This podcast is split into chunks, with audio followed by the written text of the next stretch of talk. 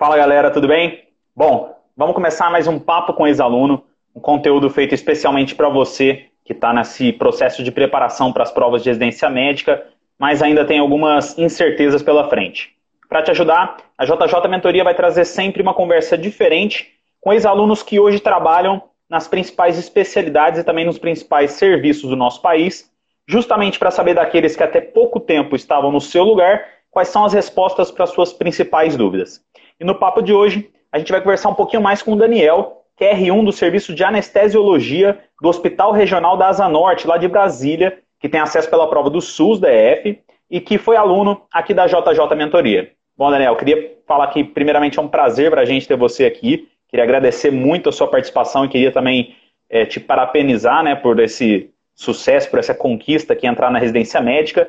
Mas eu já queria começar o nosso papo fazendo uma pergunta para você que eu tenho toda certeza que aflige a maioria das pessoas que procuram uma vaga pela residência médica ou estão nesse processo de preparação. Eu queria saber de você qual que era a sua maior objeção ou qual que era o seu maior obstáculo na hora do estudo e como é que a JJ Mentoria conseguiu te ajudar a atravessar a barreira e também ajudar na preparação para as provas de residência médica.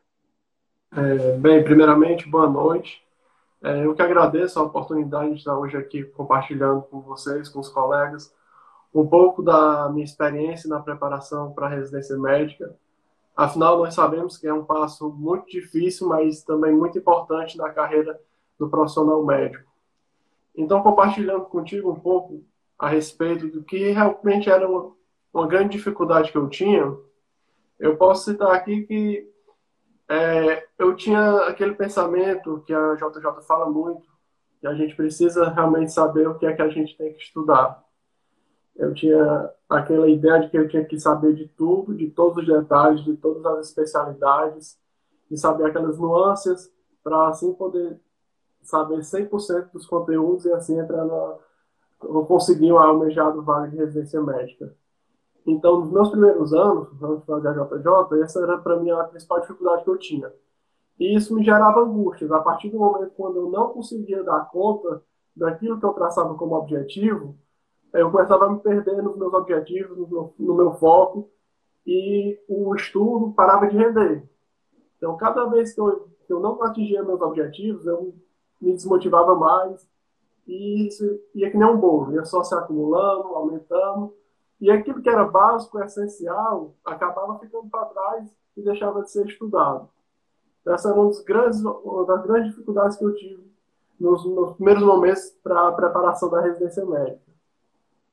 Tá certo. E como é que você acha que a mentoria conseguiu te ajudar em relação a isso? Teve alguma coisa que você acha que foi imprescindível ou algum método que a gente utilizou que ajudou você a ultrapassar esse desafio que você tinha? Ah, com certeza. Então, a partir do momento que eu conheci a mentoria, no início do ano passado, é, pude acompanhar um pouco mais da metodologia, é, da forma de abordagem através das videoaulas, do material, dos mapas, do material de leitura, e pude ver que realmente ali estava, digamos assim, mais filtrado, estava mais direto ali o que realmente quer nas provas de residência médica. E como uma forma de eu tentar me convencer que aquilo ali era o que eu precisava, eu, digamos assim, fiz um teste.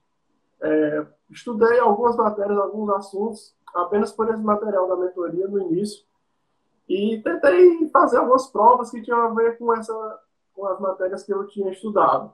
E eu pude ver que eu estava dando de conta de mais de 85%, 90% das questões com aquele material. Então, não precisava saber dos detalhes dos detalhes para poder me sair bem.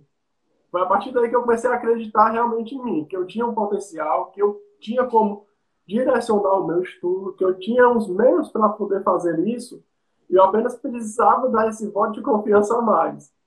E foi isso que aconteceu. Eu coloquei a mentoria como primeira linha, e a partir daí fui traçando os objetivos de acordo com a metodologia que era proposta. Tá certo. Então, você falou algumas coisas bem interessantes, umas coisas que eu sempre digo aqui. E a primeira delas é realmente a parte da medicina e do conteúdo que a gente tem. Né? O médico, desde o início, desde a época da escola, normalmente ele é cobrado por ser um dos melhores alunos da turma e tudo mais. e por ser aquele cara que sabe mais, o cara que entra na faculdade, ele tem que saber tudo. Só que o conteúdo da medicina é gigantesco. Infelizmente, na prova de residência médica não cai só aquilo que realmente importa para a nossa prática clínica. Às vezes cai coisa que a gente nem usa tanto na prática clínica. E um grande diferencial, que eu digo que a gente usa na mentoria, a gente já traz pronto para os alunos, mas isso pode ser feito por qualquer um, é que a pessoa tem que identificar que existem é, assuntos, e até mesmo alguns subtópicos dentro de assuntos, que são mais importantes dentro da prova de residência médica. Isso é o que a gente normalmente utiliza como o princípio de Pareto, que é algo que a gente sempre usa na mentoria para explicar para o aluno, em que mais ou menos 20% das ações geram 80% das consequências. Ou seja, se você conseguir estudar mais ou menos 20% da matéria, provavelmente 80% das questões sobre aquilo você vai conseguir matar só com aquele pouco. Só que isso é muito difícil de entrar na cabeça das pessoas. Ah, existe uma grande objeção de muitas pessoas em relação ao nosso método quando elas dão a primeira olhada. Elas falam, então, todo mundo está acostumado com aquele método antigo de estudo, que é sentar, ler o livro, passar horas e horas estudando, para depois, no final, às vezes, nem conseguir sintetizar o que foi estudado. Então, algumas vezes o pessoal precisa passar um pouquinho pela mentoria, e por isso a gente muitas vezes utiliza um certo período para o pessoal é, tomar como aprendizado para poder utilizar melhor o método. Mas eu acho que duas coisas que você falou também que são importantes são a primeira delas você ter um cronograma de estudos, né? Você ter uma definição de o que você precisa estudar, quando você precisa estudar, e também você conseguir estudar com consistência, ou seja, você criar um ritmo de estudos. Eu acho que isso é importante, não só porque a preparação para a prova de residência médica, a gente acha que é quem chega mais rápido até o fim é quem ganha, ou quem tem mais conhecimento, e muitas vezes não é, ela não é uma prova de 100 metros. A, a, a prova de residência médica é muito mais uma maratona, ou seja, acaba ganhando ou passando na prova de residência muito mais quem conseguiu estudar ao longo do ano com consistência do que quem correu lá na frente e acabou chegando por último, ou quem tentou correr pouco no começo e lá no finalzinho tentou, tentou daquele sprint final. Então é muito mais uma rotina de preparação do que necessariamente um gás final ou um gás inicial. Porque muitas vezes o gás inicial, principalmente, acaba dando o que você falou, que é aquela sensação de é, frustração ou que você não está se preparando o suficiente porque a gente normalmente tem aquela questão do imediatismo. É igual academia, a gente vai na academia, a gente quer ficar forte já na primeira semana que a gente fez academia. Não é assim, é uma coisa que acontece ao longo do tempo. Então, às vezes, o aluno faz o primeiro, o segundo simulado, ele vai mal e ele começa a achar que aquilo não está dando certo. Mas é muito difícil, porque provavelmente você vê uma parcela muito pequena da matéria. Ainda que você tenha visto ela de uma forma mais otimizada, você viu muito pouca coisa. E isso, às vezes, causa dando frustração e acaba fazendo com que o aluno estude menos ainda. Então, acho que tudo que você falou é bem importante e eu acho que a mentoria conseguiu te ajudar um pouco em relação a isso, né? E vale lembrar que é uma estrada de pelo menos um ano de preparação. É, como você disse, é realmente uma maratona e que você tem que saber conciliar todos os, todos os componentes da sua vida.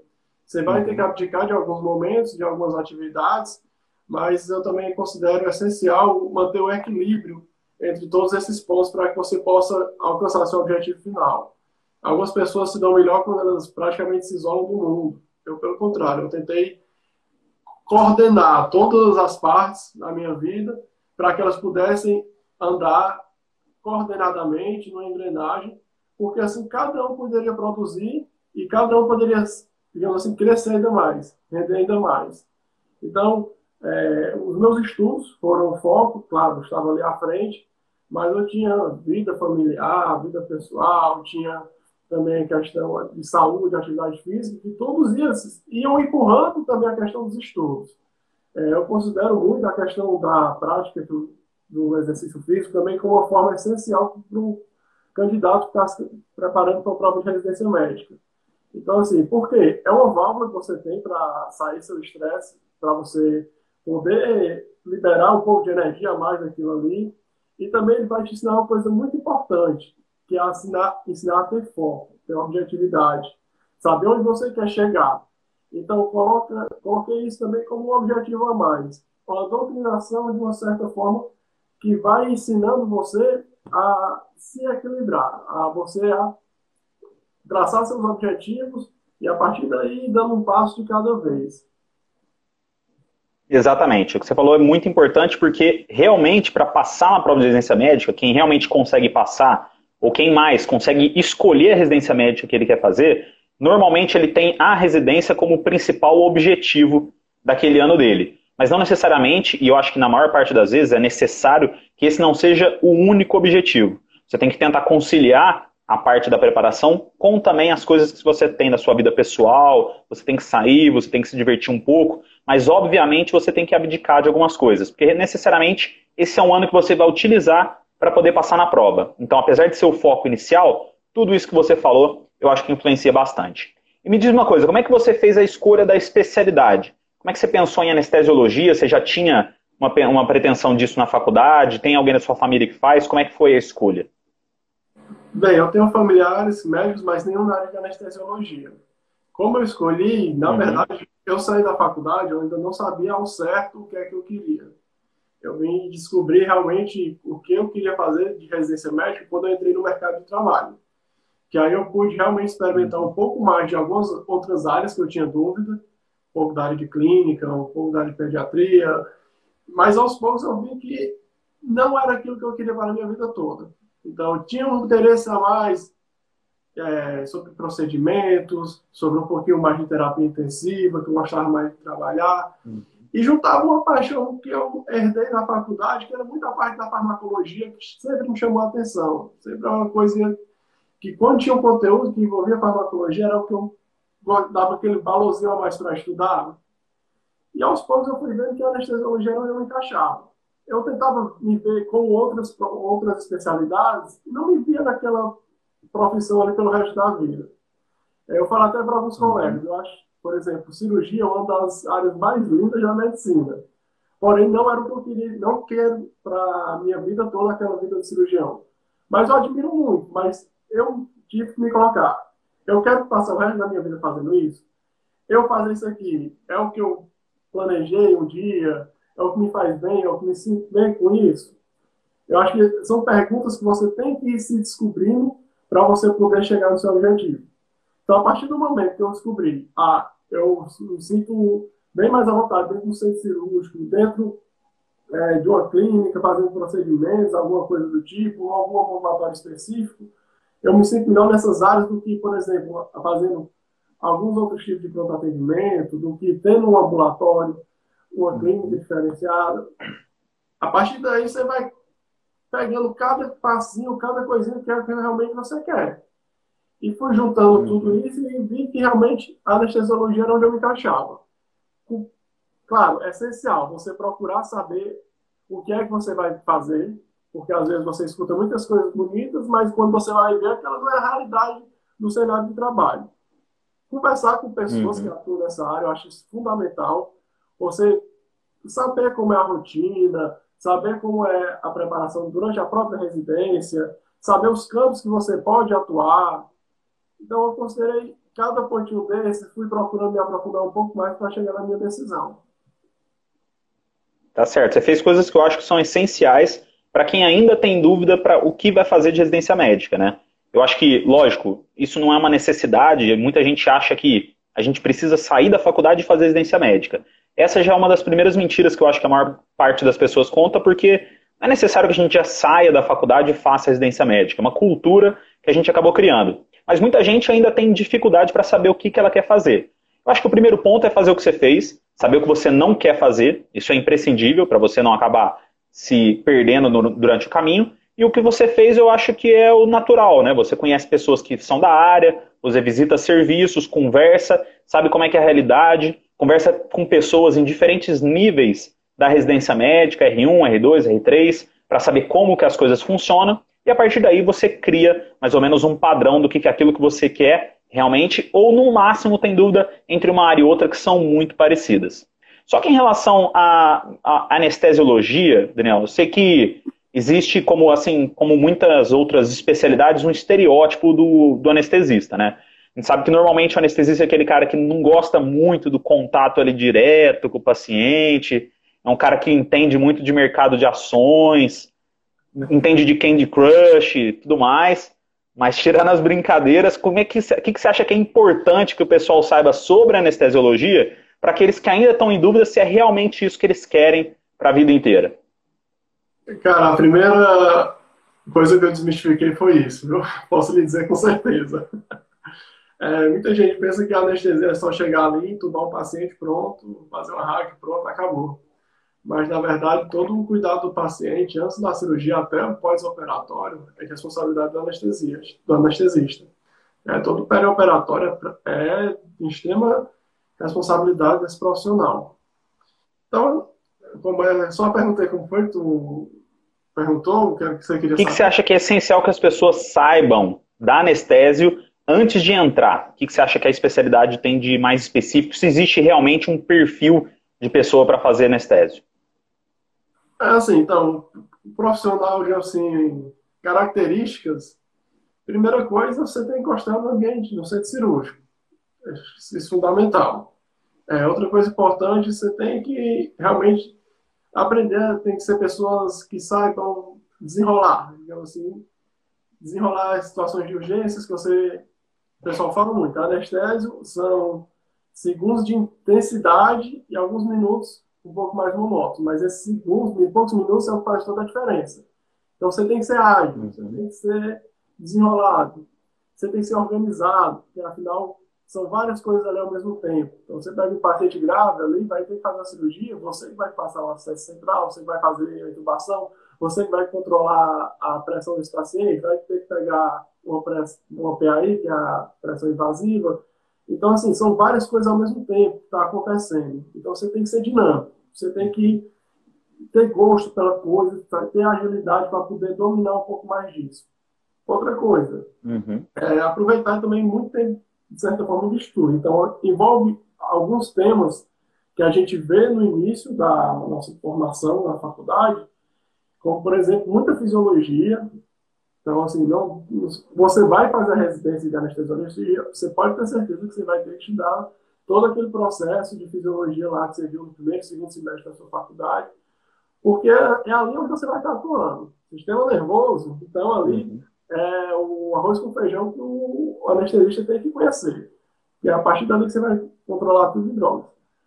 Parte de farmacologia também, né? Outro ponto que eu cito. Se você é uma pessoa que.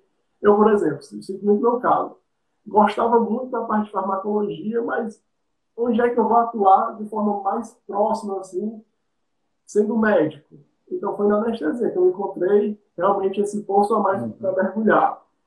É, sobre o mercado, então, assim, eu vim morar em Brasília, né? Então aqui tem uma forma diferente do mercado da anestesia, diferente lá do Ceará, que é onde eu sou natural. Então aqui, normalmente os hospitais, eles têm um grupo de anestesistas. Você vai entrar no grupo de um hospital.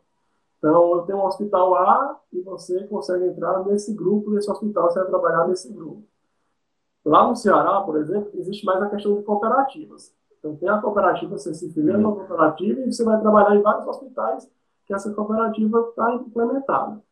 Já em outros locais, a gente que é aquele contato direto com o cirurgião, com o obstetra, com o ortopedista, você faz parte da equipe daquela pessoa que opera. Então, assim, dependendo do local, uhum. tem muito isso. E outra coisa, você tem que gostar da plantão. Realmente, no, no início dos primeiros anos, você vai trabalhar em centro cirúrgico de hospitais, né? você não vai sair direto do, operando com um cirurgião já dentro, isso é coisa que você vai conquistando uhum. com o tempo. E também você pode também puxar para outras áreas. Falei muito aqui de centro cirúrgico, mas a gente sabe que existe hoje subespecialidades na anestesia, por exemplo, é, ambulatório de hidro, terapia intensiva, entre outras aí, que realmente você pode conciliar. Ah, eu gosto muito de centro cirúrgico, mas eu, eu sinto um pezinho ali naquele ambulatório, aquele atendimento do paciente. Então, tem outro sabe, tem como você conciliar um pouco disso, tem como você casar. Uhum. E outra coisa, esse negócio que o anestesista é, não tem relação com o paciente também é conversa. Isso aí é puro preconceito da nossa medicina. Porque existe, que a gente chama de avaliação pré-anestésica, dependendo do serviço, existe uma consulta mesmo, normal, antes da cirurgia, onde vai checar toda a história do paciente. Então, tem sim essa questão do contato.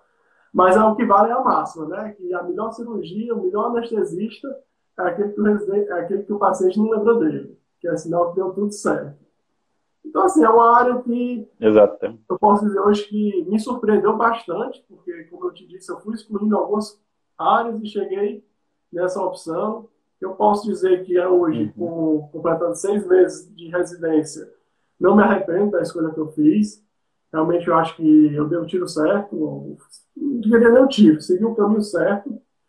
É, muito feliz porque, assim, você trabalha, como eu te disse, trabalhei um tempo, só que chega num momento na sua vida que você quer alçar novos passos. Você quer uhum. seguir uma outra rota porque aquilo ali já não lhe preenche mais. E hoje eu sinto que na anestesia é o caminho que eu acho que eu quero para o resto da minha vida.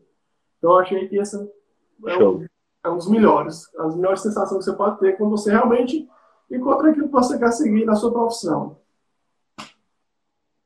Exato. Eu acho que o anestesista ele é tão importante quanto o cirurgião para o sucesso da cirurgia, tanto no pré, no intra, quanto no pós-operatório também. Controle de dor e tudo mais. Mas me fala uma coisa, é, em relação, como é que é a rotina de vocês aí no Hospital Regional da Asa Norte? O pessoal do Instagram queria saber como é que é dividida a residência de vocês, no R1, R2, e no. Como é que também é a parte de plantão de vocês? Vocês conseguem dar plantão fora e quando é que vocês conseguem dar plantão já de anestesia ou plantão em centro cirúrgico? É, primeiramente, a gente, digamos assim, pegou um momento meio complicado. Né? A gente sabe que o Brasil todo, a residência médica está sendo bastante alterada, sofrendo bastante por causa da pandemia do Covid-19. Aqui em Brasília, o uhum. Hospital da Asa Norte, que a gente chama de Agarrano, ele foi o primeiro hospital referência do DF para pacientes com Covid. Então, isso afetou significativamente o número de cirurgias no, nos primeiros meses. Antes de uhum. realmente a pandemia estourar aqui, o centro cirúrgico aqui estava funcionando normalmente, é, nós temos as cirurgias eletivas, no hospital nós temos as cirurgias eletivas, muita cirurgia plástica, urologia, cirurgia geral, vascular, proctologia, é, ginecologia, então tem uma gamazinha de especialidades. Temos o, temos o centro cirúrgico da emergência, que tem principalmente é, não trauma, aí vem abdômen agudo, etc. Temos a maternidade. Uhum. Então, normalmente o residente do primeiro ano, ele vai ficar com algumas especialidades, como o centro cirúrgico, na parte da emergência, o centro obstétrico, faz muito essa parte da cirurgia geral. Aí no residente do segundo ano já começa a ter divisões. No segundo ano você já vai pegar mais otorrino, pega mais oftalmo, pega mais urologia. E no terceiro ano são aquele, aquele último ano, é o sprint final, né, que aí a gente já vê aquelas áreas maiores. Vê a cirurgia cardíaca, cirurgia neurológica, a cirurgia do trauma. A nossa sociedade, a SBA, ela tem um cronograma de divisão, né, do programa do médico residente do primeiro, do segundo e do terceiro ano. E a gente costuma seguir bem essas divisões. A gente tem avaliações da, pelas próprias sociedades, é, feita trimestralmente, isso é nacional, não é só aqui em Brasília, não, é nacional. Uhum. E no final de cada ano a gente tem uma avaliação nacional também. É uma, uma prova que, para avaliar como é que está realmente a formação do médico residente de anestesia. Então, é, digamos assim, é é o que me chamou muita atenção, que é bem organizado, em termos assim, uhum. nacional. Existe todo um cronograma, todas as diretrizes, e é que não é grade curricular, digamos assim, Sim. Que direciona para a formação. Uhum. E além do centro cirúrgico, o que, que vocês fazem a mais aí? Existe um estágio, por exemplo, de terapia intensiva? Alguma Sim. outra subespecialidade? Como é que é? Terapia intensiva, por exemplo, ele é uma das sub-áreas né, que a gente roda no primeiro ano. Então a gente roda no primeiro ano e tem a opção de rodar também em outros anos. Aí quem quiser também tem os estágios optativos, tem os laboratórios de dor, que aí você vai, vai fazendo fora nessa parte. Outra coisa que você me perguntou foi com relação à parte de, do mercado, né? De entrar. Isso. Normalmente os residentes no final do segundo, já no terceiro ano, eles já começam a conseguir alguma algumas atividades nessa área, na área de anestesia. Então, o primeiro ano é porque, assim, é uma especialidade totalmente diferente, digamos, sim, das outras.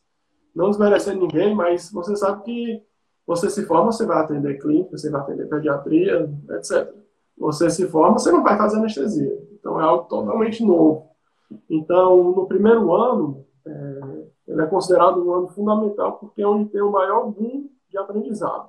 é, a curva de aprendizado da residência de anestesiologia ela tem uma ovulação nesse primeiro ano. Aqui é onde você vai começar a pegar a mão de procedimentos, vai conhecer um pouco mais de procedimentos, vai entender um pouco mais do universo da anestesia. Então, é, é uma, digamos assim, chave na formação. Nos outros dois uhum. seguintes, você vai aprofundar. Aprofundar nas, nas áreas específicas, conforme eu citei anteriormente. Uhum.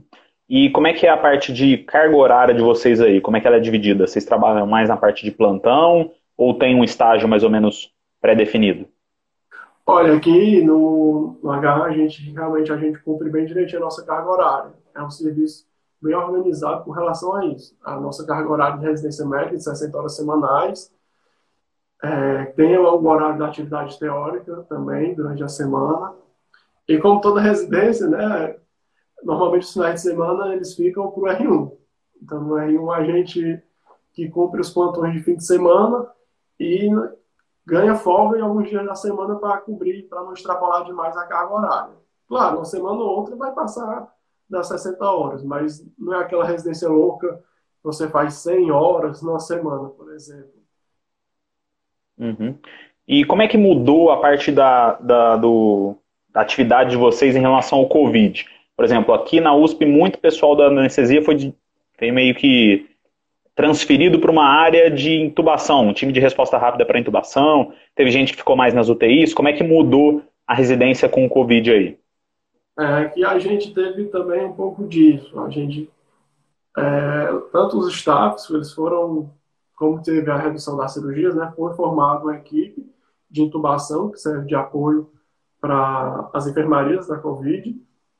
Então, alguns residentes acompanham os staffs também nesse processo de intubação, de acompanhamento. E com relação à parte cirúrgica, é, os residentes eles foram remanejados para outros hospitais da rede. Como uhum. A residência da gente é pela Secretaria de Saúde do DF, então a gente foi remanejado para alguns outros hospitais para que a gente pudesse continuar é, praticando anestesia sob supervisão. Aí uhum. também tem a questão das UTIs, né, que é, alguns residentes também foram remanejados para fazer esse rodízio, que também é obrigatório no nosso currículo. Então, houve mais ou menos isso. A gente saiu do hospital para poder dar continuidade à residência em outros setores e acompanhamos também essa questão do, dos tipos de intubação. Isso principalmente nos plantões, porque a gente tem a gente tem essa questão dos plantões que continuaram lá no hospital, uhum. porque sempre aparece algum gestante, por exemplo, com Covid, aparece abdômen agudo de Covid. Então, aqui em Brasília, a referência ficou tudo sendo lá. Então, praticamente quase todo dia tem cirurgia porque aparecem esses casos. Então, os plantões não foram suspensos por causa disso. Então, a carga horária dos plantões continua. É, existem algumas especialidades que, acho que até por conta de ser inerente a elas, não foram tão prejudicadas realmente por isso, né? Porque o Covid está aí, mas tem gente que se acidenta, por exemplo, com Covid, tem grávida com Covid, então acaba que cirurgia acontece da mesma forma. Você já falou um pouquinho sobre isso, mas eu queria que falasse um pouco mais em relação a depois que o residente se forma em anestesiologia. Eu sei que você está no Rio, mas provavelmente já conversou com bastante gente. Como é que é a parte de mercado de trabalho logo que você se forma? Existe alguma prova de título da especialidade? Vocês fazem prova normalmente ao longo do tempo, mas existe alguma coisa para você entrar na sociedade?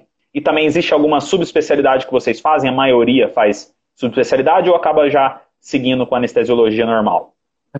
Como eu disse, né, tem avaliação todos os anos, né, tem a prova nacional, e essa prova você tem que atingir uma meta. Né? Tem uma uhum. nota de corte que, vai, que lhe avalia.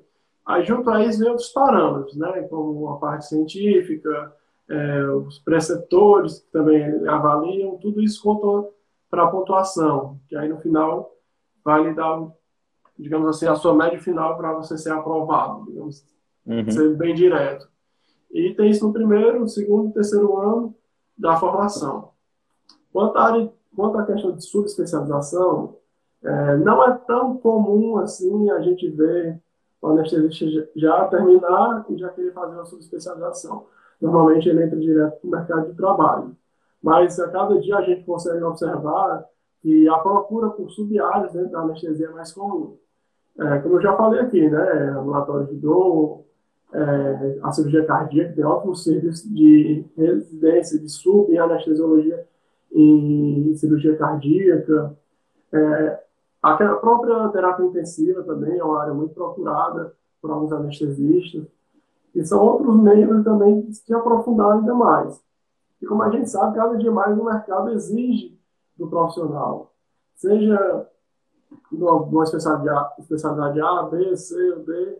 Então a tendência a longo prazo é que isso aí também seja algo mais comum dentro da área anestésica.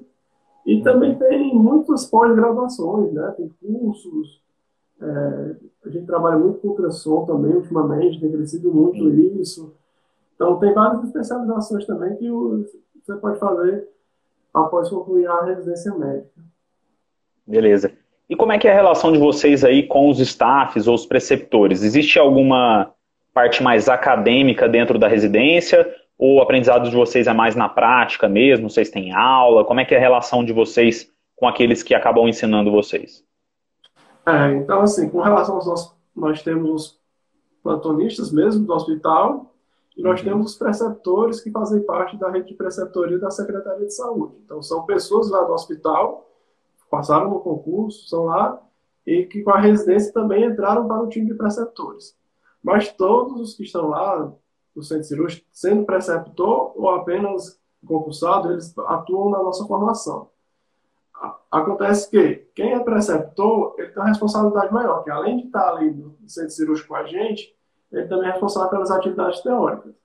Normalmente uhum. a gente tem um turno na semana que é destinado à parte teórica, tipo, o nosso, nós tivemos hoje à tarde, discussão de artigo científico, alguma aula teórica, discussão de algum caso clínico, que é aí que inclui a parte acadêmica.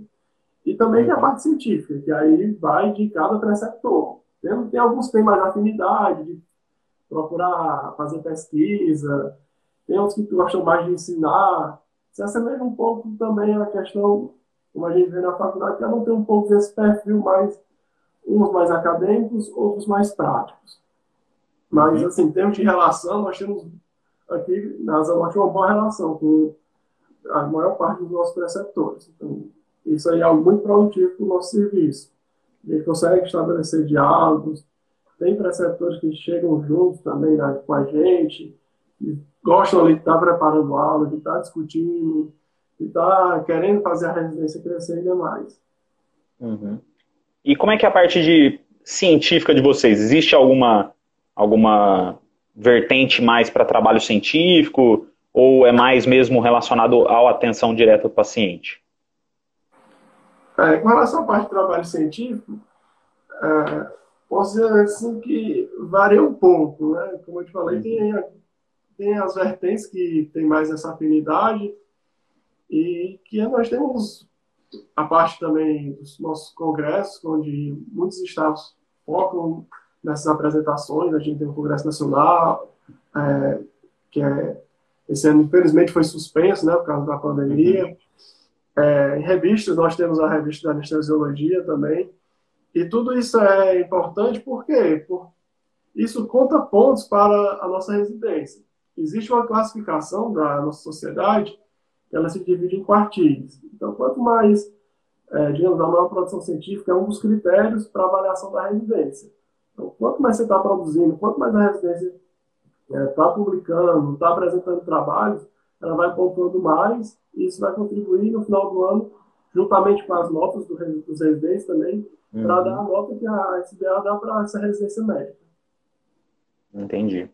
E me fala uma coisa, você falou que veio lá do, do Ceará, né, para Brasília, para poder fazer residência médica.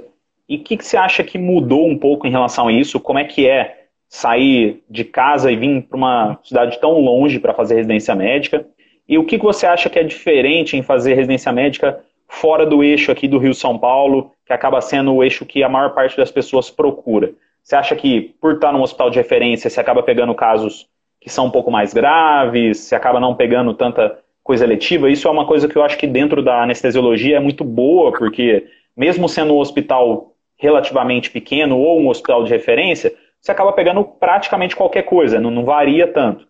Mas você acha que mudar de tão longe assim dá alguma, alguma dificuldade para quem vai para lá? Existe alguma, algum apoio por parte da instituição aí para quem vem de longe? Como é que é essa mudança total quase? É. Com relação a essa mudança né, de sair de casa, é a segunda vez que eu passo por isso, que eu fiz faculdade em João Pessoa, na UFPB, então foi a primeira vez que eu tive que sair de casa, então passasse um longo tempo fora. Então já tenho uma certa uhum. vivência, uma certa experiência quanto a isso. E vir para Brasília foi um novo desafio na minha vida. Como eu te falei, estava querendo realmente começar a minha residência médica, estava procurando novos ares, começar a escrever uma nova parte aí na minha formação. E aqui eu consegui encontrar algumas coisas que eu procurava na minha época de residência. O que eu queria para mim na época de residência. Então, consegui controlar um, um serviço equilibrado, que oferece uma formação com várias áreas, como eu citei aqui, né, de subespecializações para a gente estar tá se aprofundando. É, outra coisa que eu levei em consideração, são três anos da sua vida que você vai passar num ambiente novo. Uhum. Então, Brasília é uma cidade que me chamou muita atenção para morar durante esse período. Tem uma estrutura bem diferente, digamos assim, de Fortaleza, do Ceará. É, com relação também a outra coisa que você me perguntou, se existe alguma ajuda, auxílio, alguma coisa disso da instituição. Da instituição do hospital, não existe. Mas, como ela é um programa da Secretaria de Saúde, do DF, existe o que eles chamam de um auxílio moradia. Então, hum. todos os residentes do SESDF, seja ele de fora ou não, eles têm tipo como se fosse um auxílio moradia, pago mensal, que ajuda a bancar um pouco mais a, os gastos do residente na, nessa nova etapa. Então, Isso assim, fora a bolsa de residência médica? Residência. A bolsa de residência, a gente sabe bem que não é aquele. É. Não é nem 50% do que devia ser, mas é uma forma que a secretaria ajudou, conseguiu para tentar melhorar mais essa situação. E normalmente é algo, algo bem regular, a gente não teve muito problema para começar a receber essa bolsa, não. Entendi. E você já falou um pouco sobre isso, mas existe alguma coisa dentro da anestesiologia, tirando a parte do atendimento ao paciente que você falou, que você tinha uma ideia antes de fazer a especialidade e depois de passar já aí mais de seis meses, quase seis meses na verdade, dentro você mudou a sua, a sua visão sobre a especialidade? Eu ia perguntar se você acha que está realizado a escolha e você já me falou que estava. Mas existe alguma coisa que realmente assim mudou do que você tinha de uma visão antes para agora que você está dentro da especialidade? É, acho que foi o que eu falei, né? Dessa questão de você realmente acompanhar todos os momentos do paciente, do pré e uhum. do pós. É, de início, nos primeiros tempos, ainda tinha aquela visão tradicional da medicina que a anestesia era ali, fazer aquele procedimento, sair da sala e pronto, acabou. E não, quando eu vim para a prática mesmo, entrar e começou a dar mesmo, eu fui ver que está muito além disso.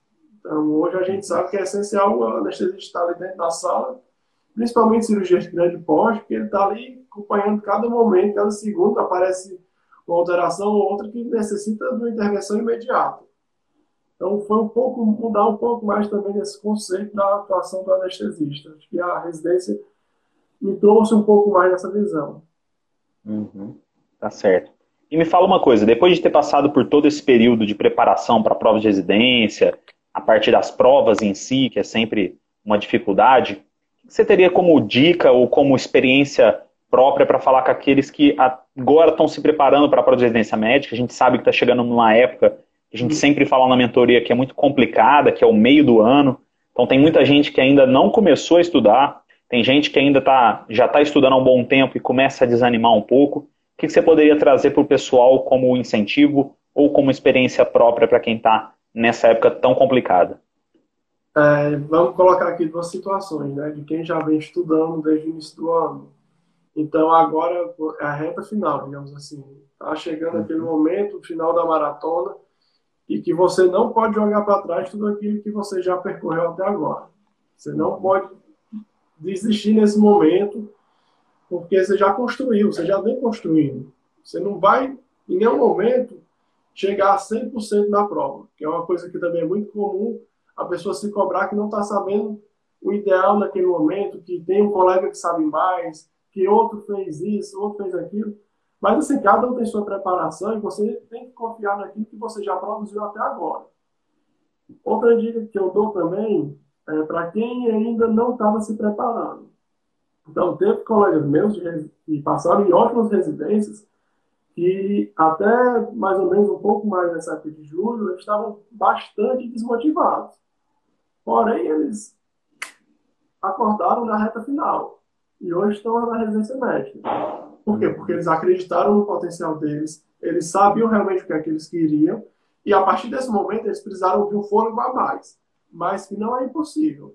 Que todos os outros conseguiram porque cada um que está tentando também não consegue precisou de um pouco mais de renúncias e outras coisas, mas hoje eles estão onde eles sonharam, onde eles traçaram como objetivo do ano que vem da vida deles estar naquele serviço. Então, assim, é ter calma, ter paciência, organizar. A organização é algo fundamental. Começar a caprichar nos assuntos que ainda tem para vir. É, outra coisa também, sempre estar tá um pouco revisando do que já foi visto. Não existe isso, você vê uma matéria e esquecer ela, e só ver ela no dia que vai fazer a prova. Isso aí também tem que estar tá tudo organizado, tem que estar tá fazendo a coisa andar, porque aí, com certeza, lá no final, você vai colher o fruto da sua dedicação, do seu esforço, das suas renúncias, e vai ser só alegria. Tá certo. Acho que você falou uma coisa que é interessante. Por enquanto, ainda dá tempo. A gente está numa época que tem gente que ainda não começou a estudar e ainda tem tempo para quem não começou dar aquele gás para poder chegar no final do ano e conseguir passar na prova. Até porque aquele último gás perto da prova ele é meio que inerente, né? É uhum. meio que uma, uma sensação de fuga ou luta que todo mundo acaba dando. Mas eu acho que agora ainda dá tempo, então é a hora do pessoal voltar a estudar bem. É, e outra coisa também, a gente, pelo que eu ouvi falar, esse ano as provas de residências elas tendem a ser um pouquinho mais tardias, né? Mais dezembro, janeiro, por causa da pandemia. Uhum. Então tem pior mais que as, vocês vão ter para estudar. Normalmente as provas começavam no final de outubro, novembro, e até dezembro, um ou outro pegava o mês de janeiro. Então uhum. os processos eles estão adiando um pouco mais é, a seleção. Então é bom porque vocês vão ter mais tempo para estudar. Então tem tempo ainda. Exatamente, é isso aí. Bom, Daniel, queria agradecer muito a sua conversa com a gente, a oportunidade de conversar um pouquinho mais sobre a tua rotina, sobre como foi a sua preparação. Tenho certeza que o pessoal gostou bastante, viu? É, eu que agradeço é, estar compartilhando com vocês um pouco da minha vivência, é, principalmente junto com a JJ, que realmente foi um caminho que me ajudou bastante a estar onde eu estou hoje é, foi, um, como eu disse, né, um ano de muito aprendizado, porque se você não passar na residência, você aumentou significativamente seu conhecimento como médico. Então, assim, nenhum estudo ele é em vão. Então, tudo tem algo a mais para acrescentar. E, além disso, é, do conhecimento, é, são novas vivências, novas experiências que você vai ter na sua vida, na sua formação, que lhe fazem crescer ainda mais. É, os desafios estão aí para nos fazer homens cada vez maiores, para nos fazer crescer e mostrar o potencial que a gente tem. A gente só precisa confiar no que realmente nesse potencial que a gente tem e dar o gás que a gente chega lá, com certeza. Show de bola. Bom, galera, é isso aí. Esse foi mais um nosso papo com ex-aluno. Espero que vocês tenham gostado. Esse é um conteúdo da JJ Mentoria totalmente pensado em você, que se encontra nesse período tão difícil né, de preparação para as provas de residência médica. Todo o papo, um residente, uma especialidade, um serviço e uma experiência diferente. Tudo isso para trazer para vocês, daqueles que até pouco tempo estavam no seu lugar, quais são os pontos chaves para atingir a tão sonhada vaga na residência médica. Por hoje é só, a gente se vê na próxima, um abraço e até mais. Valeu. Valeu.